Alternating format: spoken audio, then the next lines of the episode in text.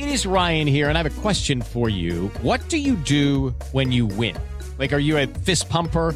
A woohooer, a hand clapper, a high fiver. I kind of like the high five, but if you want to hone in on those winning moves, check out Chumba Casino. At chumbacasino.com, choose from hundreds of social casino style games for your chance to redeem serious cash prizes. There are new game releases weekly, plus free daily bonuses. So don't wait. Start having the most fun ever at chumbacasino.com. No purchase necessary. BGW. Void were prohibited by law. See terms and conditions. 18 plus. Este es el podcast de Rocío Córdoba. Una mujer como tú. Estamos hablando en esta mañana de las cirugías estéticas. Hay quienes dicen que es falta de amor propio y otras personas que es una manera justamente de atenderse y de amarse. Hay distintas opiniones, pero sabemos que cada vez son más las personas que deciden hacerse ese arreglito. Sin embargo, bueno, pues eh, sería interesante saber las razones, cuáles son los motivos, cuál es la experiencia de las personas que lo viven. Hay quienes dicen que después de un arreglito vienen muchos otros varios, más. En algunos casos, y en otros simplemente atendieron una necesidad porque pues hay quienes nacen con alguna parte de su cuerpo que no les encanta y hay partes que pueden, digamos que mejorarse, otras que no. Pero hay personas que trabajan justamente con ese objetivo. En algún momento poder eh, darse ese, ese regalo de cambiarse probablemente la nariz, el tamaño de los senos, y no creo que esto esté relacionado eh, obligadamente con una inseguridad, eh, pues de esas que se reflejan hasta eh, en la manera de ser. No, simplemente si existe la posibilidad de ayudarte, pues qué maravilla ponerle solución a eso.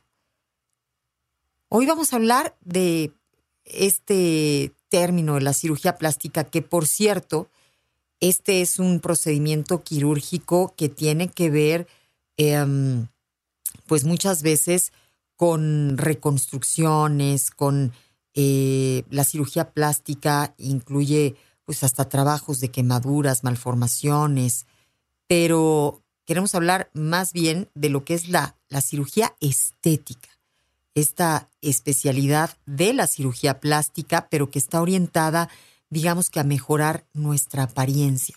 Y cuentan que, pues desde la pandemia, hubieron muchas personas que pues asistían al médico, pero justamente para hacerse ese tipo de arreglitos, aprovechando la pausa, aprovechando el que podían estar en casa, el que podían eh, guardar reposo. Hay quienes dicen que pudieron ahorrar y que por lo tanto eh, consideraron que era el momento para hacer esto. Pero la cosa es que después de la pandemia no es que hayan bajado los procedimientos. O sea, este, a quienes les gustó esto, pues probablemente digamos que le antojaron a otros y dijeron, pues me animo, porque luego así pasa, ¿eh? Cuando tu hermana se hace algo, dices, ay, pues, pues me voy a animar, o cuando viste a la comadre, cuando viste un buen resultado, te inspiras y dices, voy, ahora voy yo, porque si hay que decirlo, se necesita valor para entrar a un hospital sin, sin la necesidad de atender una enfermedad. Por el hecho de mejorarnos, entendemos que sí, una cirugía siempre implica un riesgo. Siempre es siempre. Hasta en manos del más experto, porque pues por ahí dicen que la medicina no tiene palabra de honor y que no todos los cuerpos reaccionan igual a lo mismo. Las cirugías plásticas o estéticas son falta de amor propio o una forma de amarse, de atenderse, una de muchas. También está la pregunta, ¿hay alguna parte de tu cuerpo que te gustaría cambiar con una cirugía estética? Hay personas que ni de broma, bueno, que se sienten ofendidas, ¿no? O sea, cuando les dices, oye, ¿y tú te, qué, qué te pasa? Pero si este soy yo, y me amo y me adoro y me respeto y me venero. Oye, pues muy bien. Muchas felicidades. porque cuando escuchas a una persona convencida, contenta, feliz, está padrísimo. Pero de la misma forma está padrísimo cuando una mujer se siente encantada con el procedimiento que se hizo, que se siente feliz de haberse reducido el tamaño de los senos, o se puso bubis y entonces ahora se siente arrolladora, o se quitó la jiba de la nariz, o este, ¿no? Las carillas también. Ah, las carillas, pues es otra manera, otro arreglito estético que está como muy de moda. Y nada de esto es baratito. O sea, ese sí sería el punto, diría yo. Si te quieres hacer algún cambio, ahorra. Ahorra, ¿no? Como las afores dicen, porque la neta es que ese sí es el error que cometen muchísimas personas. El acercarte a gente que pues te dice que lo sabe hacer. Son procedimientos caros. Porque desde la formación de un médico hoy me parece que es muy cara. Y un buen médico va a cobrar bien, como cualquier profesionista que sabe que su trabajo hace la diferencia.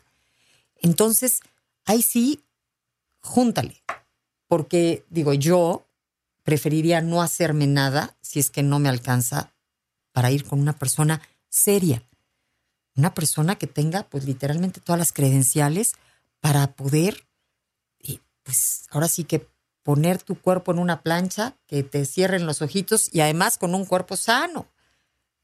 ¿Cuántas historias del terror? Empezando por Alejandra Guzmán, que me resulta completamente increíble que se haya acercado a personas que tenían una clínica tipo spa muy nice en las lomas de Chapultepec, pero que no eran médicos.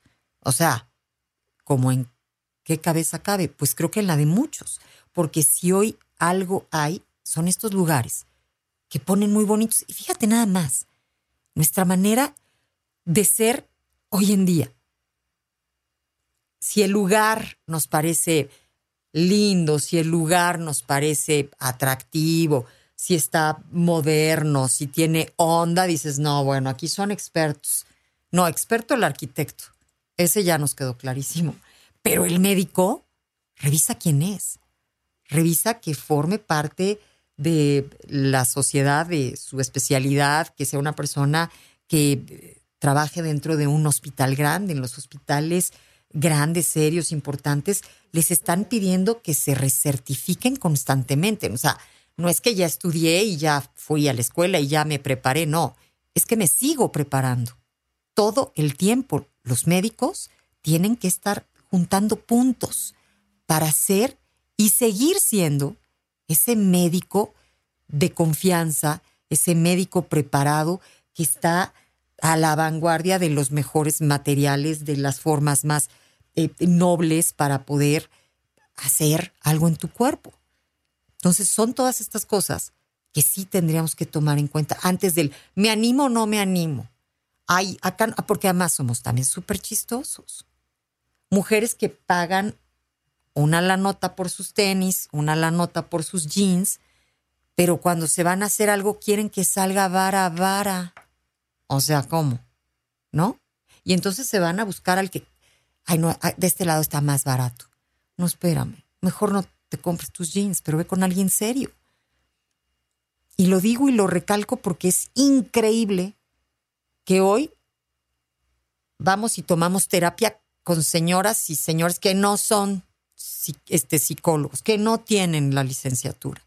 Vamos y nos hacemos tratamientos con, pues, con la este, cosmeatra y con aguas. Qué bien que la cosmeatra haga ciertas cosas y entienda y conozca su límite. En fin, esto es lo que a mí me parece el punto más importante que debemos de considerar y después ya date vuelo si es que quieres hacerte un cambio.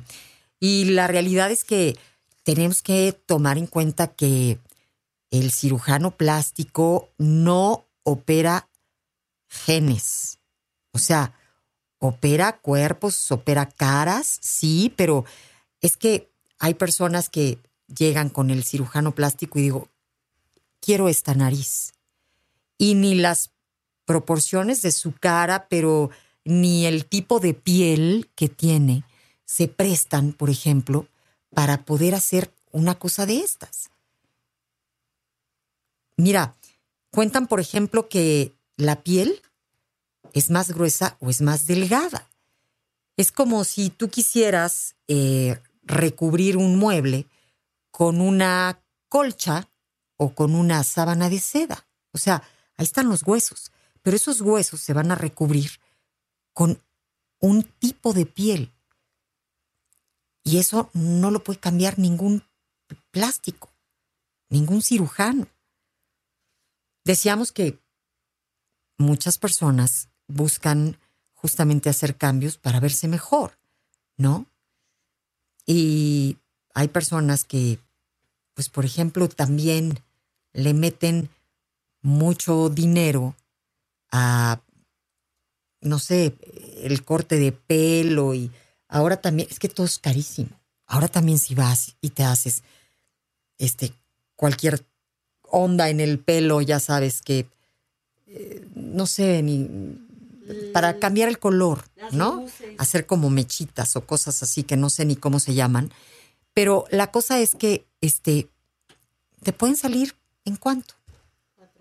Ocho mil pesos, diez mil. O sea, digo, hay de lugares a lugares, claro que hay otros que ni de broma, pero, pero te pueden marear tantito y lo mismo, el lugar divino, ¿no? Que el lugar nunca te lo llevas puesto, cosa que tendrás que considerar, pero te cobran una lana. Pero eso sí, eso sí, el diente, el diente sucio, el diente que no se han arreglado.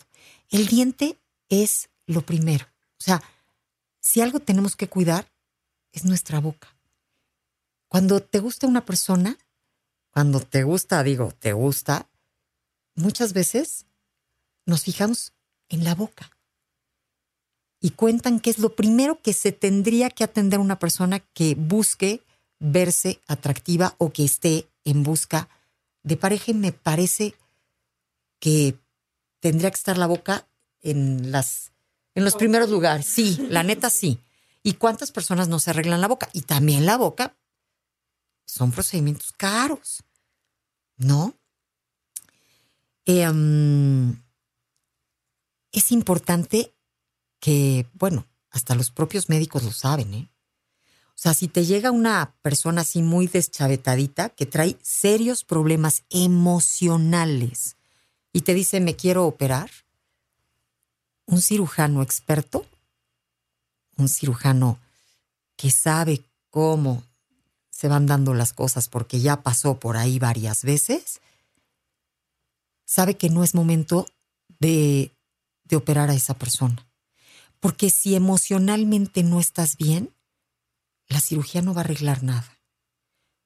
O sea, ¿cuántas personas probablemente desesperadas, con una vida volteada patas para arriba, van buscando al plástico para que si les estira la cara ya su vida, van a regresar a su casa y todo va a estar estirado y precioso, ¿no? Sus relaciones personales, su economía, la relación con sus hijos, su autoestima y no tampoco los médicos hoy han logrado tanto. Todavía no estiran autoestimas. Primero, debes de tratar de estar bien tú. El momento ideal para hacerte un cambio tan drástico requiere de estabilidad emocional, requiere de, que estés tranquila. Porque también hay que decirlo, puedes salir de la cirugía y decir, esta era la nariz que yo quería. Y puede que salgas de la cirugía y todo salió bien, pero no es la nariz que tú estabas esperando.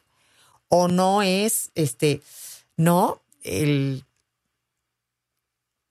lifting que tú esperabas. Y no te ves como, no, o sea, es más, no te encuentras en el espejo. Dices, ¿y ahora esta quién es?